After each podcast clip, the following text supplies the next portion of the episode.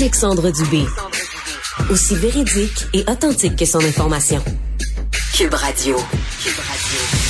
Le trio santé nous a présenté les grandes lignes de la prochaine campagne de vaccination de masse qui sera ouverte à l'ensemble de la population adulte. Euh, ce serait, ce sera quand même la quatrième campagne de vaccination depuis le début de la pandémie comme ça. On fait le point avec le docteur Carl Weiss, microbiologiste et spécialiste en maladies infectieuses à l'hôpital général juif de Montréal. Bonjour, docteur Weiss. Oui, bonjour. D'abord, vos premières impressions sur ce qui nous a été annoncé? Bon, ben d'abord, c'est très bien d'avoir une campagne en place. Je pense qu'au moins l'idée, c'est d'être préparé à ce qui va s'en venir dans le futur. Donc, euh, on peut pas être contre le fait que euh, on s'organise pour avoir des vaccins disponibles. Rappelez-vous, au début de la pandémie, les écueils, les problèmes logistiques, mhm. d'organisation, etc. qu'il y a eu. Donc, dans ce dans ce contexte-là, euh, je pense que le fait d'offrir une campagne de vaccination, c'est certainement une bonne chose. Par contre, ce que je dirais, c'est que il faut prioriser aujourd'hui des groupes pour la vaccination parce que on en a appris beaucoup sur la vaccination. Alors, ce qu'on sait d'abord, c'est que grâce au vaccin, on est revenu à une société un peu plus ouverte et à une société qui est revenue un peu à la normale. Pourquoi? Parce que grâce à la vaccination, la maladie sévère avec la Covid a été réduite considérablement. Hein. Aujourd'hui, la Covid, ça n'a plus rien à voir avec ce qu'on voyait lors des premières vagues, donc la première, la deuxième vague. Euh, les gens qui font la Covid, pour l'immense majorité, sont des gens qui seront heureusement pas hospitalisés, qui feront pas de maladies sévères. Donc ça, c'est le point à rappeler. La deuxième chose, c'est que la vaccination donc protège contre la maladie sévère, protège contre évidemment le fait d'aller à l'hôpital aux soins intensifs et, et, bien sûr les décès, mais protège moins bien contre l'infection. C'est-à-dire, ça devient un petit peu, on, rentre dans une zone ce qu'on appelle d'endémicité. La Covid est là pour rester pendant longtemps et c'est pour ça que je vous dirais de parler de vagues, etc. C'est un petit peu anachronique aujourd'hui parce que euh, on va en avoir des vagues, des dizaines comme on en a pour l'influenza. c'est ça, on finira, on finira plus, docteur Weiss. Nommer chaque vague. donc, à un moment donné, euh, c'est juste qu'on va avoir, il faudra vivre avec, avec, avec la COVID, à tel point, je vous dirais qu'aujourd'hui, à l'hôpital, c'est devenu ça fait partie de notre questionnaire médical standard et habituel. Mmh. Avez-vous fait la COVID? Combien de fois? Quand? Et est-ce que vous avez été vacciné? Combien de vaccins avez-vous reçus? Donc, ce qui est important de se rappeler, c'est que la vaccination jouait un rôle essentiel dans le combat contre la COVID. Maintenant, on a la deuxième chose, c'est que puis au début, c'était correct. On a appliqué la recette de vaccination de la même façon à tout le monde. C'est-à-dire, et on a, on fait jamais ça en médecine habituellement. Euh, vous savez, on donne des, des, vaccins aux, jeunes enfants à la naissance, on donne des vaccins aux personnes âgées, on, on donne des vaccins à des gens qui ont des problèmes de santé particuliers. Il y a très peu de vaccins qui sont des vaccins universels. Hein. Il y a le, le, tétanos, la diphtérie, mais il y a très peu de vaccins à qui on dit on vaccine tout le monde, peu importe, de la même façon. Alors, avec la COVID, c'était important de le faire. Maintenant, on apprend des choses sur euh, l'impact pour certains groupes d'âge. Donc, ce qu'on sait, c'est qu'on peut plus considérer, on va dire, les gens qui sont à risque, les personnes âgées, les gens qui ont des maladies importantes sous-jacentes, et la population générale de la même façon. C'est-à-dire que si vous avez, on va dire, moins de 60 ans, vous êtes en forme, vous n'avez pas de gros problèmes de santé, et vous avez eu deux doses de vaccin et la mhm. COVID, ou vous avez eu trois doses de vaccin et la COVID, c'est sûr que vous allez avoir, en plus, si vous avez fait une COVID qui n'était pas très, très sévère, c'est sûr que vous allez avoir une protection contre la maladie sévère pendant une longue période de temps. Alors, est-ce qu'il va falloir vous vacciner? Certainement, à un point donné, mais quand? Ben là, j'ai pas la réponse exacte parce que c'est ce que tout le monde essaie de comprendre et de voir comment la dynamique change. On entend beaucoup de cinq mois, hein, docteur Weiss. Souvent, on l'a martelé même dans le point de presse hier. Là. Mais c'est très arbitraire. Ah Moi, que je hein? vous dirais, euh, c'est assez arbitraire jusqu'à un certain point. Euh, ce qui est important, c'est de savoir je vous donne un exemple. Si vous avez moins de 60 ans au Québec, vous êtes en bonne santé, mhm. vous avez eu trois doses de vaccin déjà, et puis vous avez en plus fait la COVID depuis le mois de décembre 2021, donc vous avez fait Omicron ou un des sous-variants d'Omicron. On, dirait que vous avez mon dossier médical devant vous, docteur Weiss. Bon, alors, alors je, je, l'ai, je, je, je l'ai trouvé par hasard. oui. Mais, mais, mais, mais, ce que je vous dirais, c'est, euh, en général, ces gens-là, ben, ils sont protégés contre la maladie sévère pendant une longue période de temps, certainement beaucoup plus que cinq mois. Donc, moi, ce que je ferais, premièrement, il faut cibler les groupes à risque, donc ceux qui vraiment ont besoin de vaccins. Il faut aussi encourager peut-être ceux qui n'ont jamais eu de vaccin à se faire vacciner, parce qu'il y a encore un petit groupe qui a jamais été vacciné des fois, c'est des gens qui ont peut-être pas beaucoup de facteurs de risque ou qui se sentent pas très à risque, mais on sait qu'aujourd'hui, les pas vaccinés, quand ils font la COVID, même si elle n'est pas sévère, ils ont un risque de long COVID un peu plus grand que les autres. Ça, c'est la deuxième chose. Mais la troisième chose, il faut savoir qu'il y a des vaccins qu'on appelle bivalents, qui sont une version améliorée, mhm. euh, si vous voulez, du vaccin qui s'en viennent probablement à l'automne 2022, l'hiver 2023.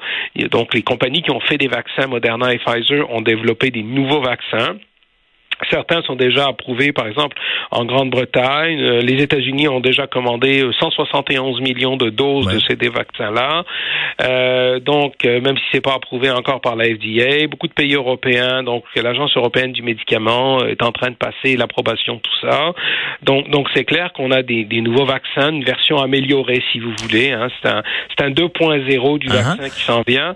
Et donc, à ce moment-là, pour certains, c'est peut-être, disons, mieux d'attendre ce qui va arriver avec les les, vaccins qui vont être des vaccins bivalents. OK, c'est important ce que vous nous dites là.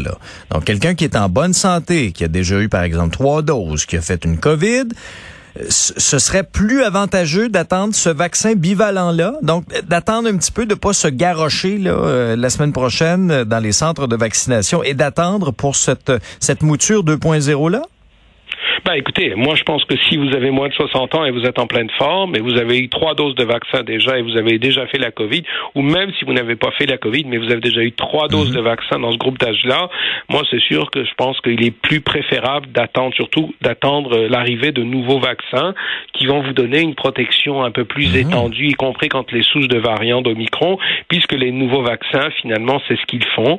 Et comme c'est une maladie qui va rester longtemps avec nous, vous voulez avoir une protection à plus long terme. Donc, il y a, à mon sens, il n'y a pas d'urgence pour aller euh, retourner. Je, je, vous dirais honnêtement, le gros défi actuellement au Québec, quand on regarde le défi, c'est le défi du personnel de santé. Et, et, et, là, pour parler à plusieurs de mes collègues à travers le monde, mhm. jusqu'à maintenant, on a eu une attitude qui était un peu une attitude de précaution, que quand le personnel de santé testait positif pour la COVID, on les retirait d'emblée dix jours. Alors, est-ce qu'on doit continuer de faire ça? Ben, c'est là où la question se pose, parce que quand on retire du personnel de santé, ben, évidemment, ça crée des trous en termes de services qu'on peut attribuer et qu'on peut donner. Et, des fois, on a du personnel de santé triplement vacciné euh, qui, qui, font la COVID, qui sont très très peu malades, ils ont très peu de symptômes. Puis là, ils sont chez eux à se demander quoi faire. Et, moi, j'ai vu beaucoup d'exemples de gens où des dizaines d'opérations chirurgicales ont été annulées, etc.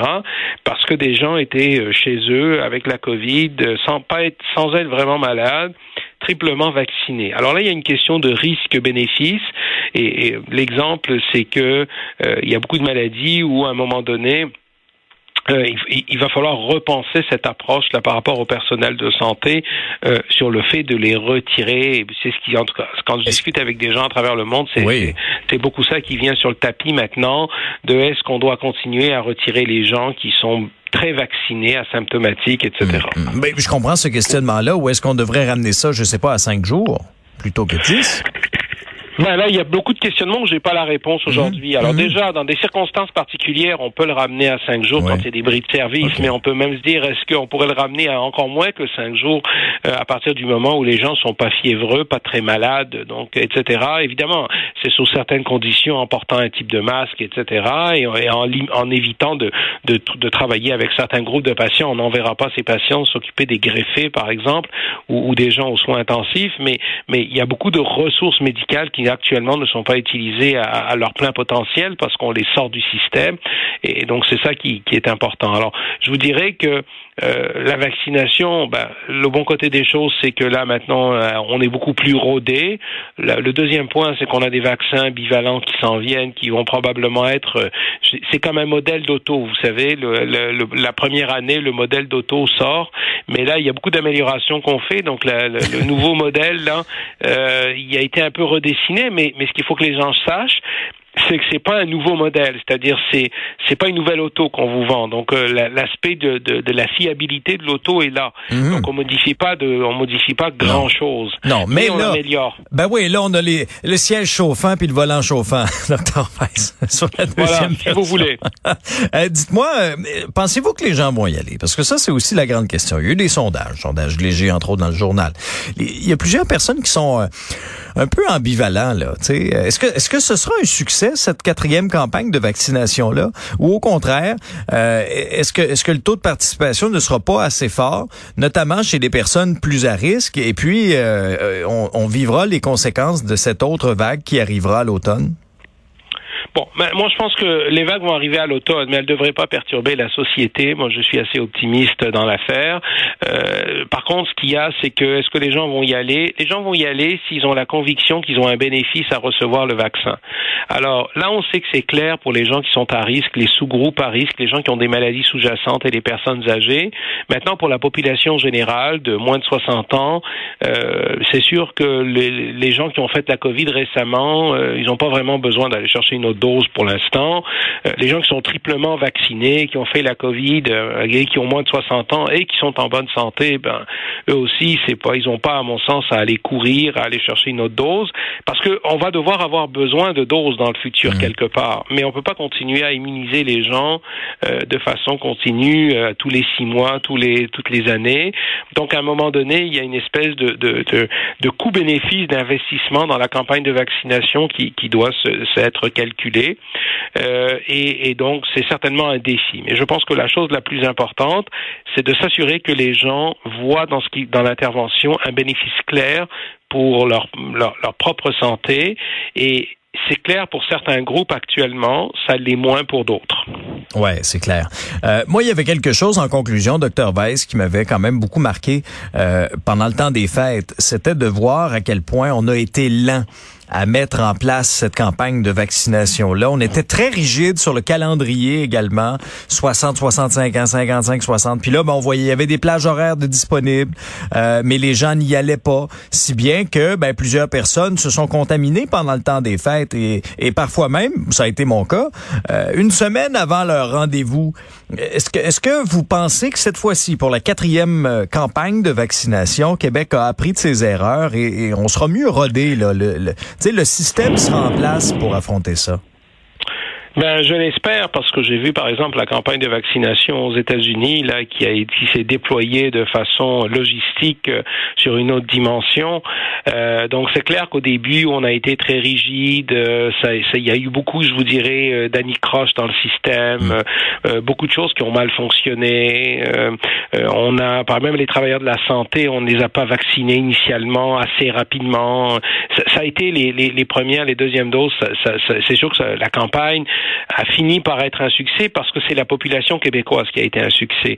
Euh, c'est pas la campagne en tant que telle. C'est les Québécois qui ont répondu, répondu en masse et qui sont allés se faire vacciner, qui ont attendu des heures en ligne, etc., et qui ont été disciplinés. Je pense que, les, je vous dirais, le grand succès de la campagne, c'est la population québécoise.